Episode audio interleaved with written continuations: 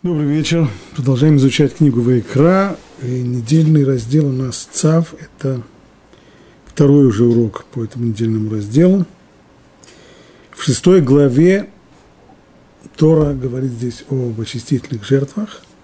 Хатат, жертва за грех.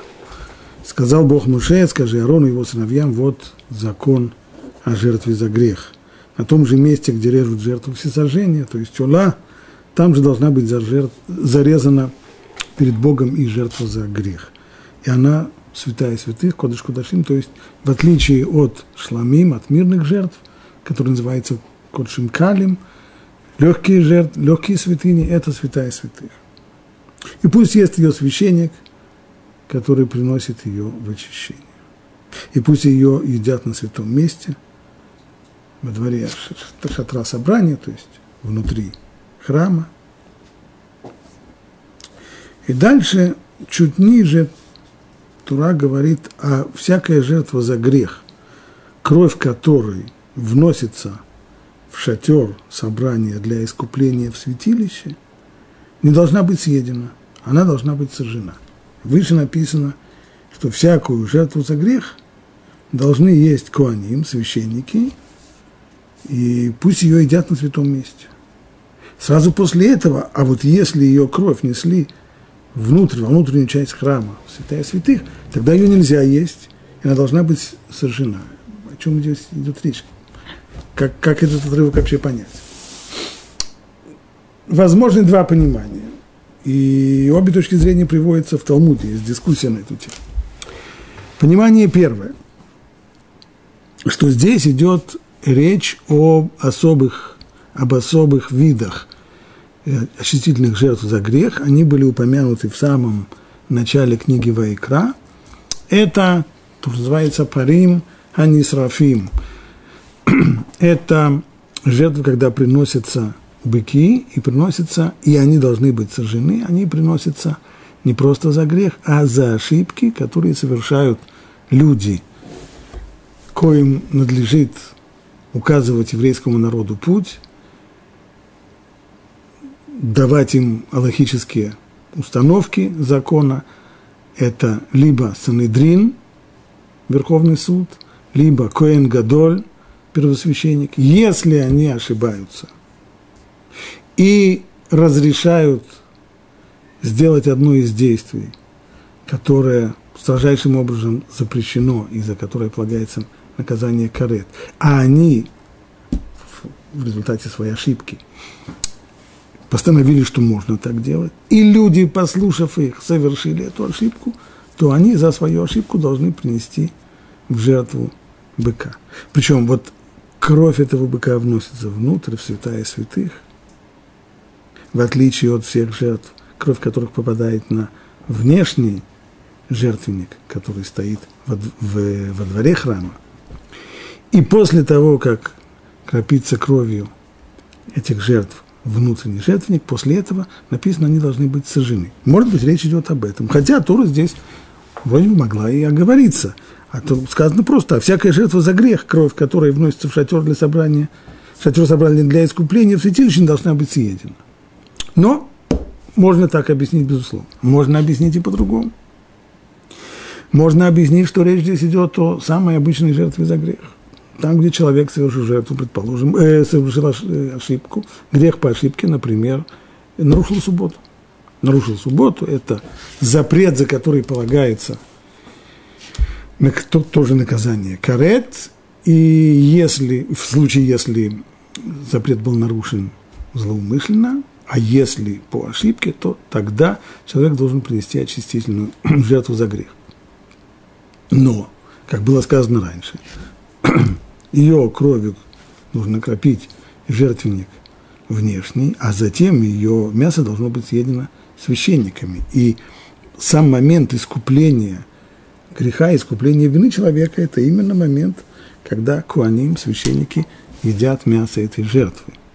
Но если по ошибке была сделана ошибка, и коины, священники по ошибке внесли кровь этой обычной очистительной жертвы – несли ее внутрь, в святая святых, и там кропили внутренний жертвенник, вот здесь вот эта ошибка, она уже фатальна, и тогда эта жертва не засчитывается, она негодная, есть ее ни в коем случае, ее мясо нельзя коинам, и все, что остается, это только вынести ее и сжечь. Итак, два возможных объяснения, о чем здесь идет речь.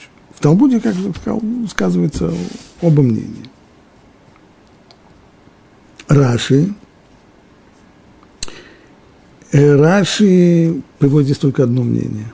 Он пишет так, а всякая жертва за грех, если священник внес кровь внешней очистительной жертвы внутрь шатра или храма, тогда жертва недействительная, не засчитывается, она не кошерная, и тогда ее следует только сжечь. Отдельный вопрос, почему Раши здесь, Раши ведь не, Раши комментатор, он не, не занимает какую-то позицию в дискуссии.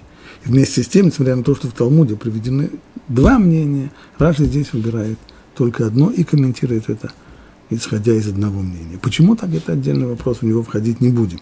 Но в любом случае, позволено нам будет остановиться на самом том факте, что Тора разделила очистительные грех, жертвы за грех, разделила их на два разряда. Одни внутренние, другие внешние. Так они называются в Лаке. Есть хатат пнемит, внешняя очистительная жертва, и есть хатат хицунит, внешняя очистительная жертва. Вопрос, куда идет кровь этой жертвы.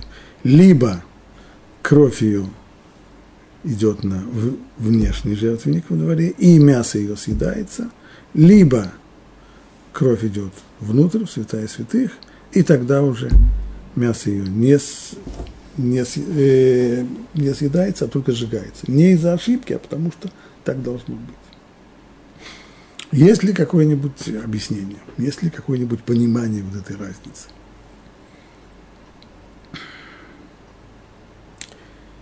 Мейр Симха из Двинска в своем комментарии Меши Хохме, он предлагает такое объяснение, напомнив нам, что вообще строение э, мешка, настроение соборного шатра и в какой-то степени храма в дальнейшем представляет собой модель человеческой личности, а уж коли так, то и всего мира, потому что человек – это микромир – то есть э, схема сотворения мира, она одна. И эта схема, она и в макро, эта схема, она и в микро. Весь, весь, весь мир, он схематически проявляется в личности человека. Ну, а храм, он представляет собой место как бы пребывания Всевышнего, стало быть, он тоже представляет собой некоторую модель мира и модель человека. Коли уж модель мира, то модель человека очевидна. У человека, когда говорят о личности человека, то всегда различают три основных этажа человеческой личности, хотя на самом деле подход здесь несколько иной. Различают три этажа человеческой деятельности, а затем уже объясняют, что им соответствует – и три аспекта человеческой личности. Итак, с точки зрения действия мы все хорошо знаем. Мы думаем, это один вид человеческой деятельности, совершенно иной вид мы чувствуем, испытываем эмоции. И, наконец, третий вид мы совершаем физические поступки. Вот это три уровня человеческой деятельности. Им соответствуют три этажа человеческой личности – а именно, есть у человека разум, есть у человека эмоциональный центр, с разумом обычно отождествляют мозг, тот э, физический орган, при помощи которого, этот компьютер, при помощи которого человек мыслит. Есть эмоциональная, есть эмоциональный этаж, ему обычно соответствует сердце, и, наконец, есть физическая сторона тела человека, которая, которому соотносит печень. Можно рассмотреть это как три этажа. Но на самом деле более точное было бы, если уже говорить здесь о, о модели, сколько это только возможно, то уж более подходило бы разделение на более внутренние и более внешние части. Самая внешняя часть человека, внешняя, очевидно, это его тело. Есть более внутреннее, то, что ближе к человеческому «я». Следующее за, за телом, за физической стороной, это эмоциональная сторона. Она не самая внутренняя, она не самая глубокая. Она, конечно, более глубокая, чем, чем человеческое тело. Иногда можно увидеть у человека на, на его лице улыбка, а в глубине сердца этот человек печален. Есть разлад между внешним и внутренним. Внешний улыбается, внутренний расстроен. Но есть еще более глубокая сторона – это человеческий разум. И храм, он тоже так был построен. Внутренняя часть храма, там, где святая святых, там, где хранились скрижали завета, это вместилище разума. Вслед за ним сердце, как бревна, из которых был построен сам шатер, его стены, они как ребра, которые защищают вот эту вот внутреннюю часть человека, ну и так далее, и так далее. Ну а вот теперь вернемся к вопросу о жертве. Так нужно искупление, нужно исправление ошибки. Ошибки бывают разных видов. Бывают ошибки, происходящие от, э, происходящие на физическом уровне. То есть человек, э, особо не подумав и не вспомнив, и не, что-то такое сделал по ошибке, он вообще забыл, что сегодня суббота – вообще не подумал, забыл, что сегодня суббота, и сделал какое-то действие, которое является нарушением субботы. Есть ситуации другие, в которых человек движим желанием. Ему очень хочется что-то сделать, в том числе, может быть, ему хочется сделать что-то, что запрещено. И, наконец, есть третий уровень ошибки – ошибка разума. Когда человек ошибается и думает, что то, что строжайшим образом запрещено, на самом деле, он, а, а он думает, что это разрешено. И даже так правильно, и даже так верно. Может быть, даже мецва так делает, так он считает.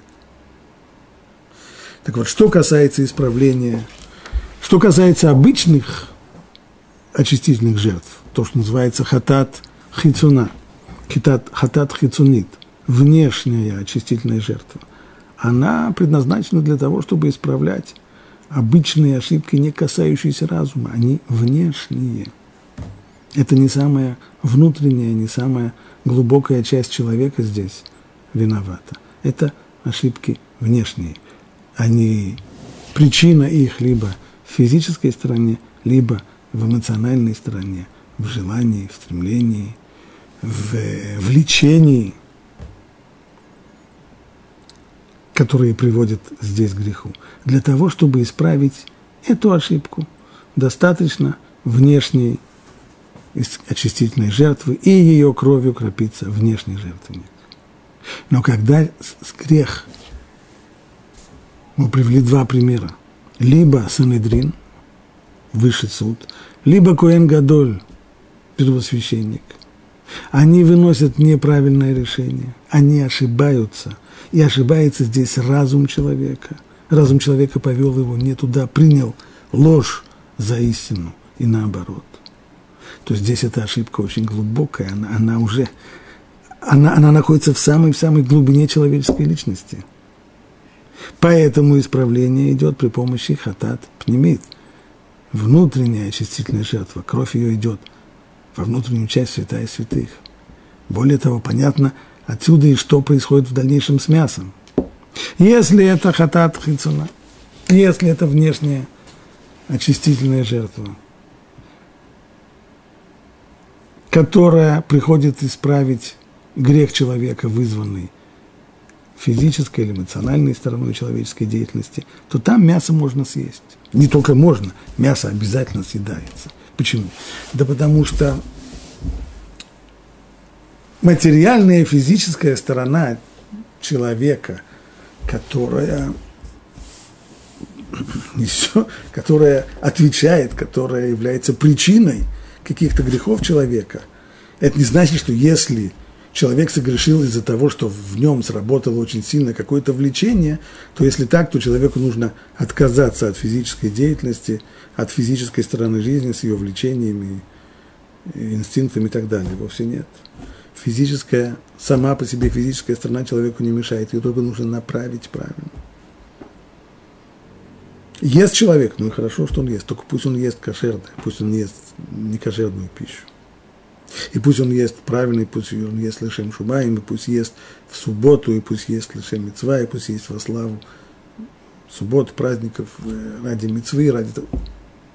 Весь вопрос только перенаправить, что называется лыкадеш, осветить, дать направление, использовать ради высокой цели, и тогда вся материальность, она на месте. Поэтому от нее отказываться не следует. Поэтому все, что нужно, это только перенаправить, что и достигается тем, что, как говорит Талмуд Куаним, Охлиму Балим Миткаприм, то есть именно в тот момент, когда священники коины едят мясо этих жертв, именно в этот момент происходит искупление. Что здесь то, что то, те действия, которые человек произвел, те нарушения, которые человек произвел из-за физической или эмоциональной составляющей, они здесь и приходят к своему исправлению. Но если это ошибка разума, то ошибку разума невозможно перенаправить, ее невозможно использовать в мирных целях, ее невозможно осветить, ее с ней ничего нельзя сделать, нужно только от нее избавиться.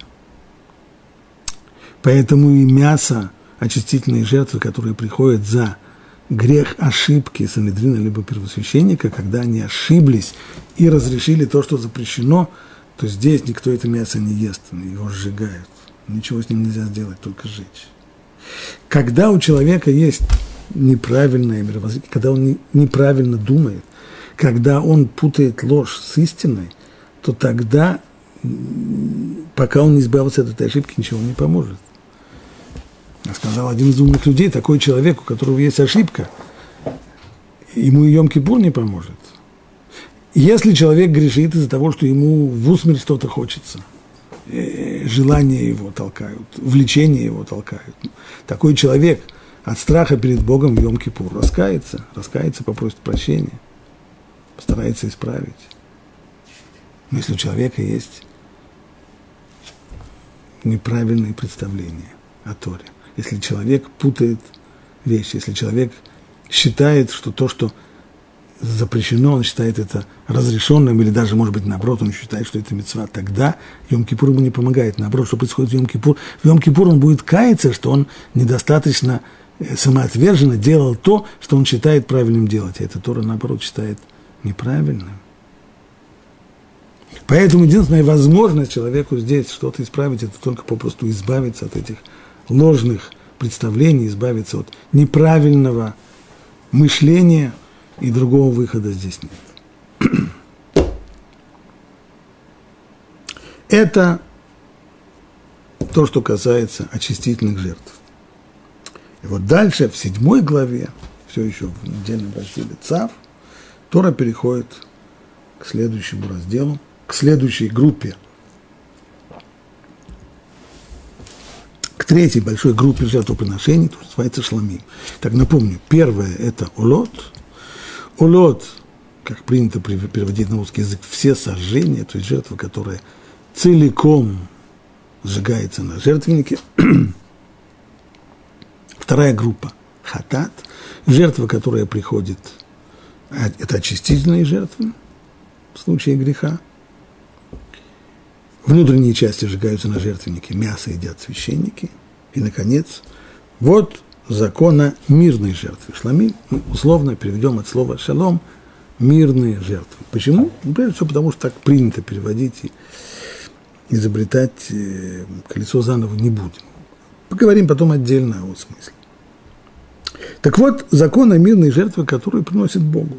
Если кто-либо приносит ее в благодарность, то он должен принести вместе с благодарственной жертвой пресные хлебы. То есть Тора не говорит сначала, в каком случае, в каких случаях приносятся вот эти самые мирные жертвы, не представляют собой классификацию, сразу переходит к конкретному вопросу. Вот если один из видов такой мирной жертвы, а именно жертва благодарности, если кто приносит, так это нужно сделать так. Первое. Нужно принести вместе с благодарственной жертвой, имеется в виду с жертвенным животным, который пойдет в эту благодарственную жертву, нужно принести с ним пресные хлебы. Пресный хлеб имеется в виду хлеб, который выпечен не взошедшим, то есть это не хамец, а маца.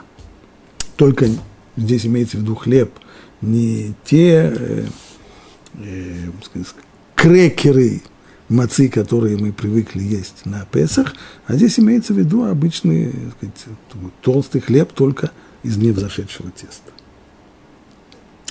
Пресный хлеб, изготовленный из муки, смешанный с оливковым маслом. И пресные лепешки, помазанные маслом. Вот здесь вот словом пресные лепешки э, переводчик э, обозначает как раз то, что нам хорошо знакомо. Это вот эти вот самые тоненькие крекеры, рыкиким, как они называются в Торе – которые мы едим на Песах. Так вот, эти пресные лепешки, то они уже помазанные маслом. И заварные хлебы из тонкой пшеничной муки. Интересно, помнит ли или знает ли сегодня кто-нибудь, что такое заварной хлеб, что такое заварное тесто? Э, заварное тесто имеется в виду, что э, самый, самый простой пример, что делается из заварного теста, это русские бублики – как делаются русские бублики? Сначала замешивается тесто, и затем оно бросается в кипящую воду. Варится в течение, по-моему, одной минуты. После этого извлекается, будучи сваренным и сильно разбухшим, а вот после этого оно печется. Это называется заварное тесто. Так вот, третий вид хлебного приношения, который приносится здесь, это вот заварные хлебы из тонкой пшеничной муки, смешанной с оливковым маслом. То есть их сначала замешивают муку на масле, затем варят в кипящей воде и затем уже пекут. Так три вида хлеба было перечислено до сих пор. Вместе с квасными хлебами должен он принести свою жертву при принесении мирной благодарственной жертвы. То есть всего получается четыре вида хлеба. Три из них – маца, не сбродивший, и это хлеб из несбродившего теста, это холод, ракиким – и заварное тесто, хлеба, э, лепешки и заварные, заварной хлеб. И четвертый вид, он должен быть хамец. Обычный хлеб из сбродившего теста. И он принесет от нее по одному из каждого приношения возношению Богу. Кому ее принесет? Священнику, кропящему кровь мирной жертвы. То есть из четыре вида хлеба. Это не значит, что каждого вида по буханке. Нет, приносится намного больше. Но от каждого, а конкретно, Лоха говорит, что имеется в виду 10, 10 буханок, 10 штук каждого из четырех видов хлеба. И из каждого из них нужно отделить по одной штуке, то есть одну халу, одну мацу, один заварной хлеб и один хаме, хлеб хамец – и все это дать священнику. Кому? Тому, кто работает сегодня в храме. Ему это достанется. Ну, а мясо?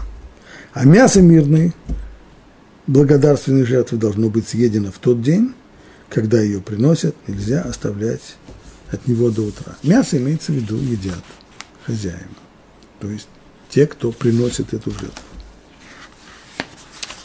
Вот такой отрывок в Торе. Значит, первое, первый вопрос для обсуждения – это само название «шламим», которое мы перевели пока что условно как «мирные жертвы». Насколько это правильный перевод? Среди комментаторов мнения расходятся.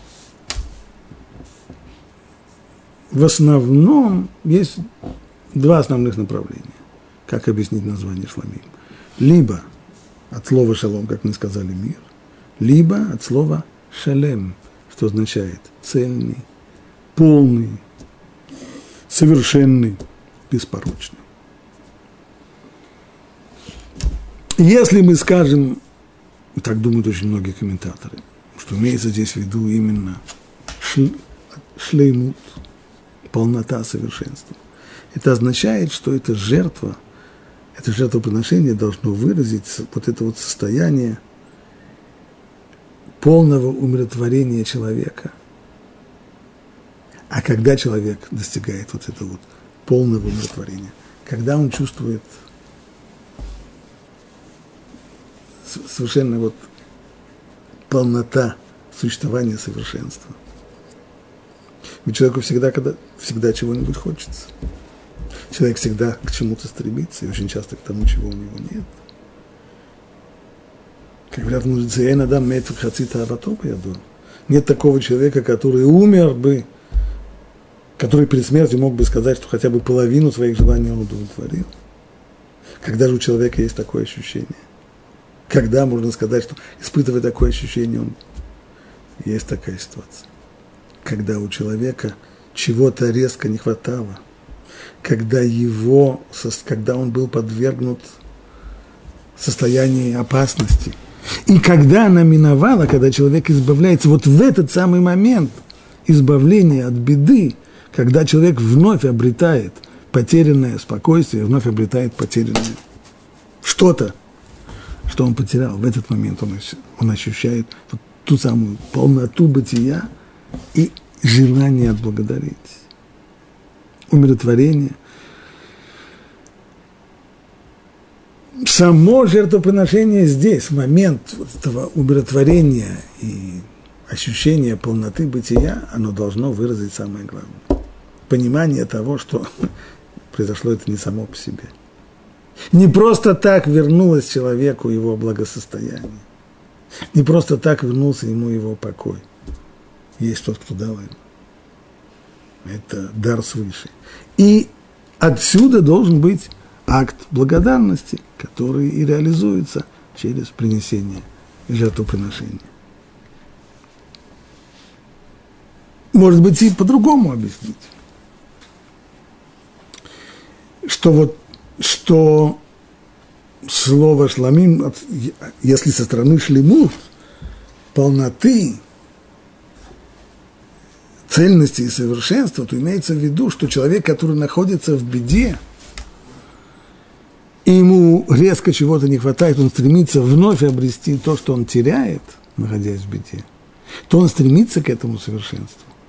И это то, что человек в тот момент думает – что если только Бог вернет ему благо утерянное, если только Бог вернет ему утерянный покой, то тогда он будет ему благодарен. И тогда он принесет эту самую жертву, жертву, которая будет выражать то совершенство, ту цельность, которую человек лишился и которую он так страстно желает вернуть. Так пишут комментаторы, которые объясняют название шламим от слова шелем, что означает полный, совершенный, непорочный и так далее. Есть и другие. Они говорят о мире. Что значит мир? Какая здесь война? О каком мире здесь может идти речь? Мир, пожалуй, как это выражает Раши, имеется здесь в виду, что жертвы эти названные шламим, как объясняет Раши, потому что они несут шалом, мир и согласие и жертвеннику, и священникам, и владельцам.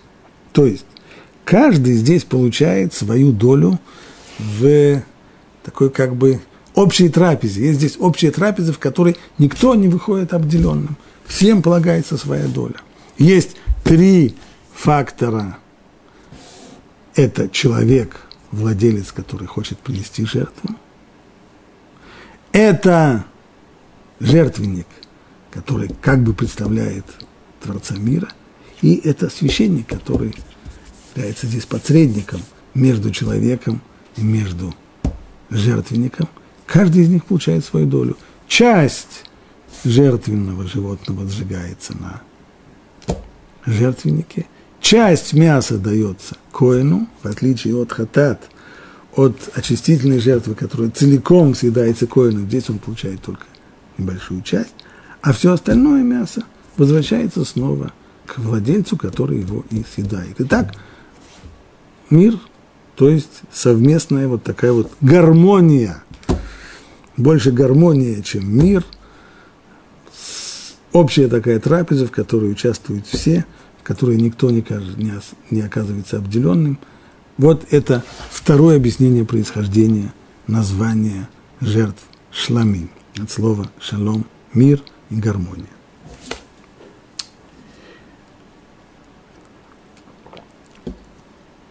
Есть три вида шламим. Три вида жертв, которые приносят люди. Это первое, которое уже было упомянуто Торой, это благодарственная жертва. Второй вид – это недер, то есть обед. И третий – это недава, скажем, добровольная жертва. Недер, недарим венедавот, обед и добровольные жертвы, они очень близки друг к другу. В принципе, и те, и другие добровольные. Только потому, что одна названа недава, то только она. Нет, они обе добровольные в том плане, что человек сам принимает на себя обязанность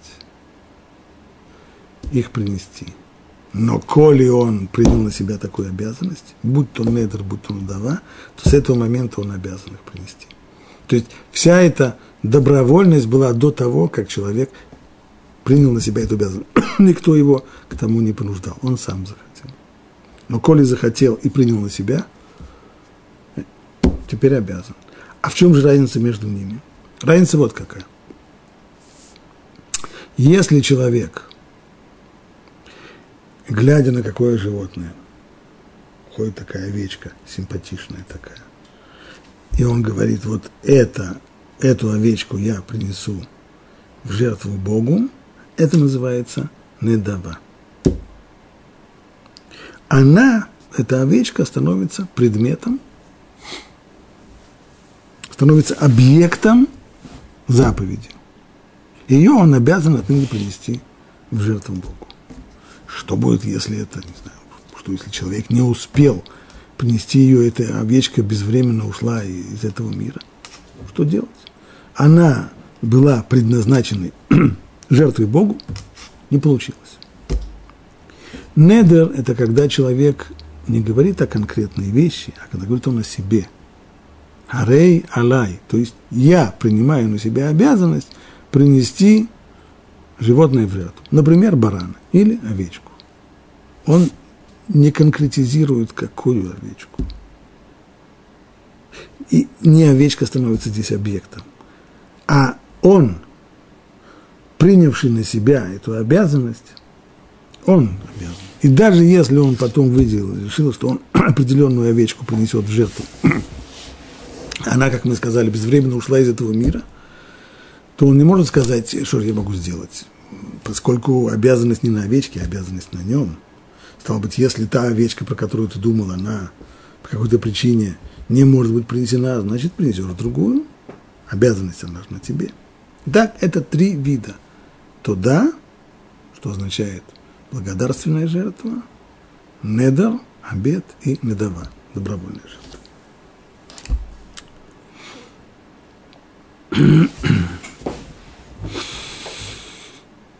Ну, начнем с, с туда. Благодарственной жертвы. Пишет Равирш. Мы уже учили о мирных жертвах. Мы убеждены, что можем определить эту жертву как символ личности, чувствующей, что она пребывает в состоянии шлемут, завершенности, ни в чем не испытывающей недостатка.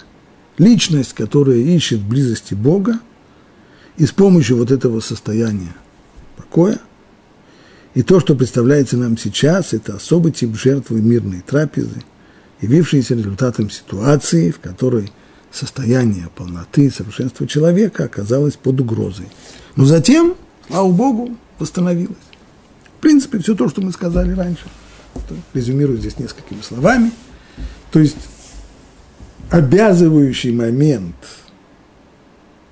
и здесь мы говорим про обязанность принести эту благодарственную жертву, в отличие от надарин венадовод, который человек добровольно принимает на себя обязанность, здесь при определенном течении обстоятельств человек будет обязан принести благодарственную жертву. Коротко, как определил Раввирш, это ситуацию, в которой человек сейчас находится, ситуация, в которой сейчас, в которой состояние покоя и благосостояние человека оказалось под угрозой, но затем вернулось. Более конкретно это объясняется в Талмуде, в трактате Брахот. Позволю себе зачитать целиком отрывок, который об этом говорит. Сказал Рав Юда от имени Рава. Арба церхим. Четверо, четыре категории людей, они обязаны выразить благодарность Богу не в той форме, как, как им кажется, а вот в строгой форме, обозначенной в Торе, через благодарственную жертву туда. Кто эти четыре? Возвратившиеся из морского путешествия, совершившие переход по пустыне, исцелившийся больной, то есть человек, который был болен и исцелился, и тот, кто был заточен в темнице, был заключен в тюрьме и вышел на свободу. Вот четыре категории. Почему именно эти, а почему не другие?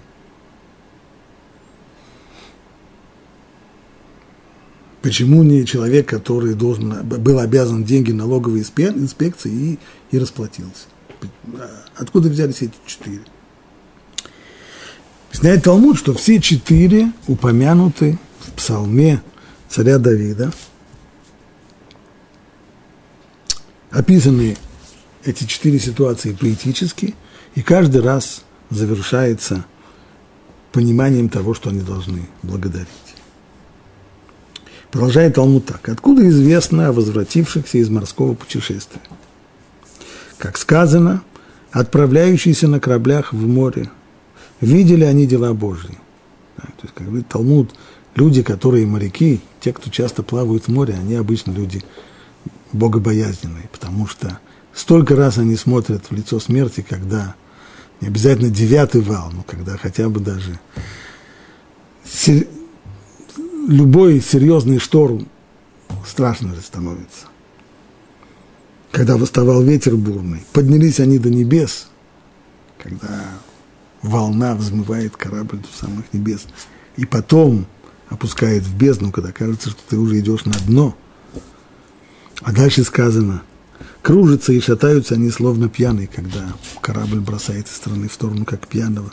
И еще, и возопили они к Богу в беде своей, что совершенно естественно для моряков обращаться к Богу, поскольку человек понимает здесь. Когда человек обращается к Богу? Когда у него есть четкое осознание того, что ничего ему не поможет.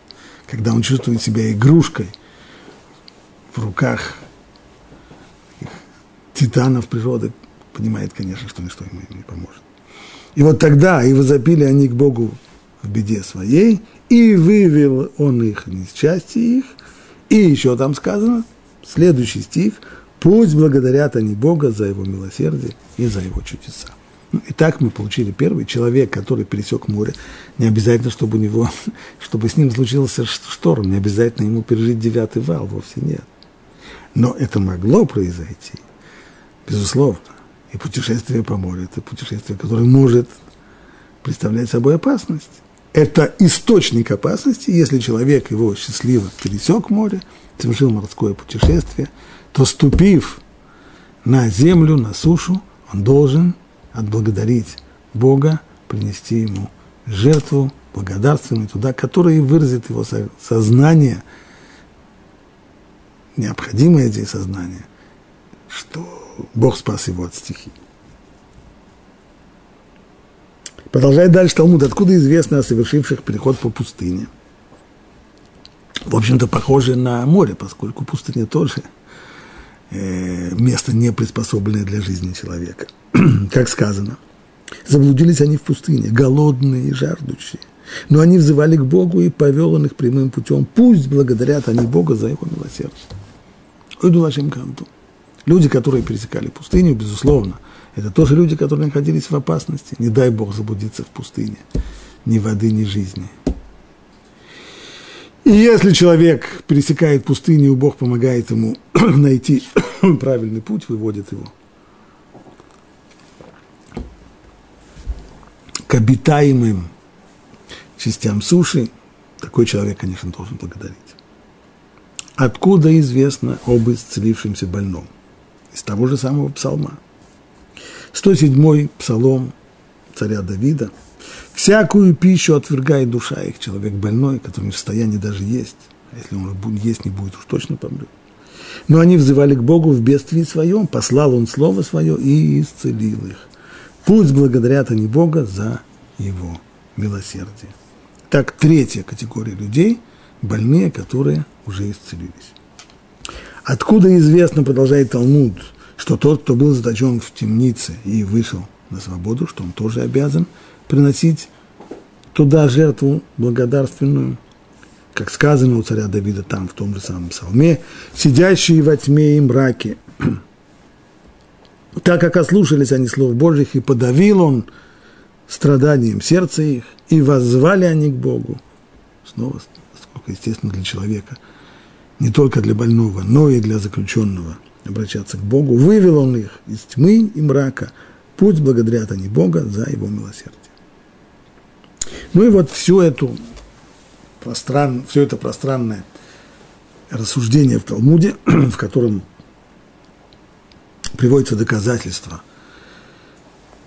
для четырех категорий людей, все это Раши резюмирует кратко и лаконично, как у него принято, и пишет так. Эту жертву благодарственную приносит человек благодарный за случившееся с ним чудо здесь в Раши появляется еще один момент, который не озвучен прямо в Талмуде. Получается, не каждый раз человек, который был в состоянии, в котором его покой нарушился, вернувшись в состояние благосостояния, человек должен приносить жертву. А там, где мы сможем разглядеть здесь чудо. Пусть небольшое, пусть миниатюрное, но все-таки чудо. Например, благополучно возвратившись из морского путешествия, из пустыни, освободившийся из тюрьмы, а также излечившийся от болезни, должны благодарить Всевышнего, как сказано, «Буду благодарить Бога за милость и непостижимые чудеса, явленные людям, буду приносить благодарственные жертвы». Снова Раши цитирует царя Давида в псалмах – Так вот, если некто дал обед принести мирные жертвы, в связи с одним из этих случаев, то эти мирные жертвы благодарственные и требуют приношения хлебов, о которых говорится в этом разделе. Назвался груздем, полезай в кузов. Есть, как только возникла обязанность приносить эту благодарственную жертву, то вместе с ней Тора устанавливает, каким образом это приносится, а именно четыре вида хлеба вместе с жертвенным животным – четырех разделов, о которых мы говорили выше. Их, их едят только на протяжении одного дня и ночи. Здесь есть дополнительный закон, который выделяет благодарственные жертвы от других видов шламим. Для шламим, для этих мирных жертв, лимит времени, который Тора устанавливает – Шней ямим велайла ихат. Это день, ночь и день. Жертва приносится днем, ее можно есть до конца этого дня, в который она принесена, и следующую ночь, и следующий день. По истечении второго дня, ночью, больше ее есть нельзя. И если оставили это мясо, то мясо становится мутар, оно запрещено, нельзя его больше есть. Что касается благодарственной жертвы, то лимит времени более строгий. Их едят только на протяжении одного дня и ночи. Сегодня днем принесли эту жертву, можно есть ее весь день и всю ночь. На рассвете она становится нутар, оставшееся мясо есть больше нельзя. Этим она отличается от других мирных жертв.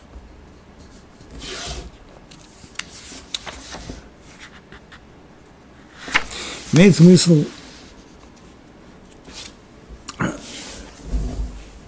посмотреть еще один момент. Здесь мы говорили о законе Торы, по которому следует приносить э, вот эти вот жертвы за грех.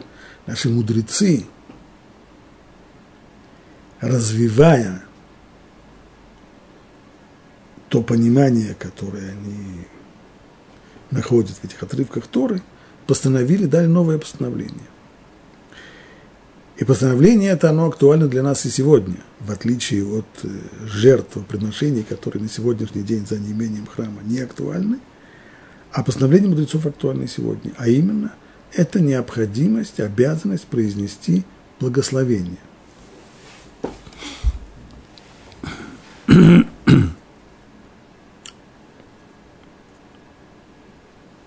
Благословение, которое приносит человек – оказавшийся в одной из этих самых четырех ситуаций, которые мы называем Биркат Агумель, благословение, в котором человек благодарит Бога за избавление от э, в той ситуации, связанной с опасностью, в которой он был. И так ее должны, кто-кто должен говорить Берката Гумель? Человек, который пересекал море. Правда, в наше время на кораблях мало кто плавает. Совершенно верно. Но люди, которые летают самолетами, а самолеты пересекают моря и океаны, хотя они их не бороздят, но над ними они пролетают.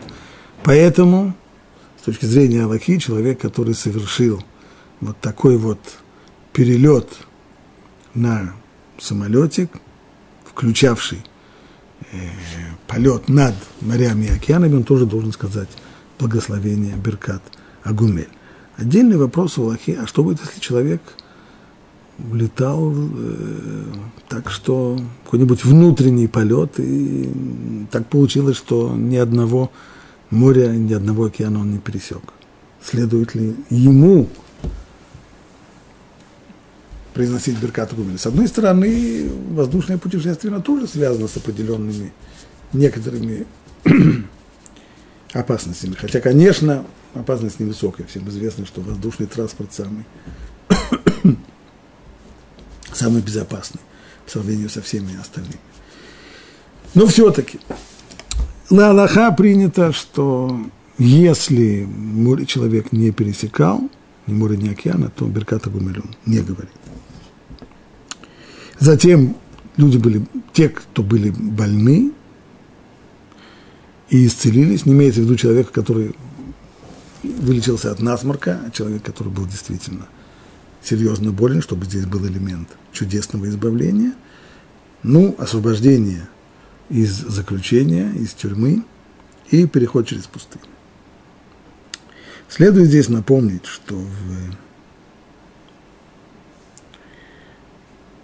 в конце недельного раздела Бо в книге Шмот Рамбан объясняет там, почему так многие заповеди Торы связаны с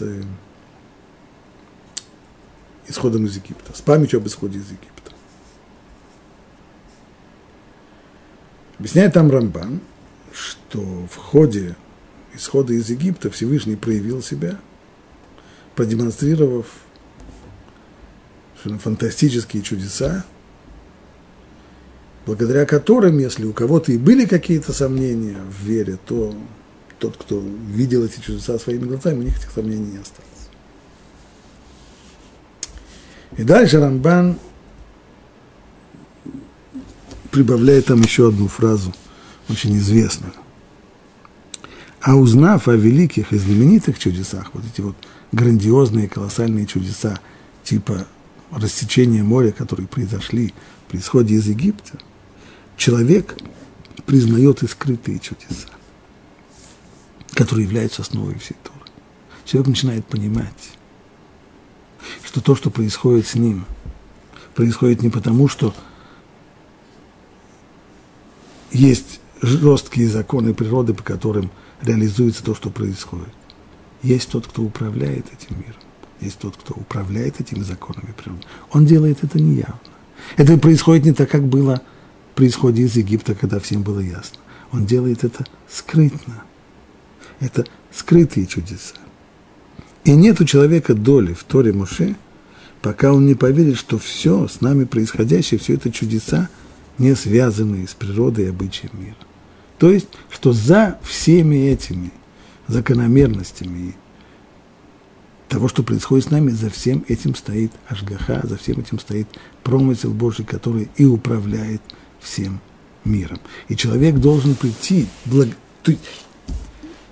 понимание, воспоминания о тех больших чудесах, смысл его не просто это не, не, не, не, в самом воспоминании, а в том, чтобы оно, это воспоминание о больших чудесах, внедрило в человека новое мировоззрение – понимание, что и тогда, когда не происходят явные открытые чудеса, это не значит, что эта машина управляется самостоятельно.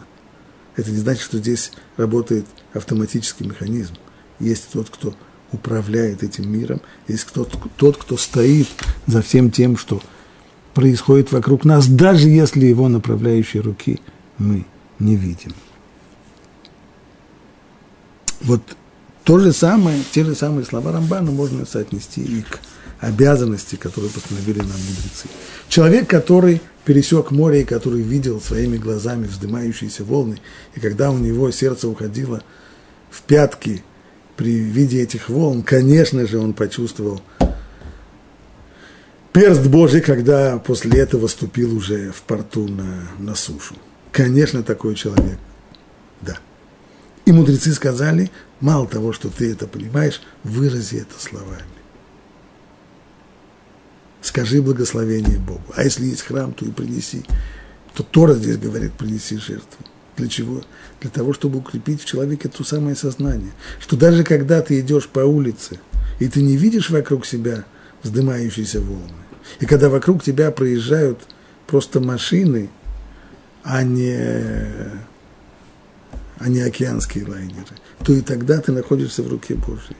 То и тогда ты целиком и полностью зависишь от промысла Божьего. И тогда нужно благодарить Бога, если удалось пересечь улицу мирным путем, и ничего не случилось, и слава Богу. Вот для формирования этого мировоззрения, для него так важны те самые благословения, благодарственные, благодарственные жертвы, о которых мы здесь говорим. Тема эта настолько важная, что, пожалуй, имеет смысл – посвятить ей еще один дополнительный урок, в котором мы сможем рассмотреть дополнительные аспекты благодарности.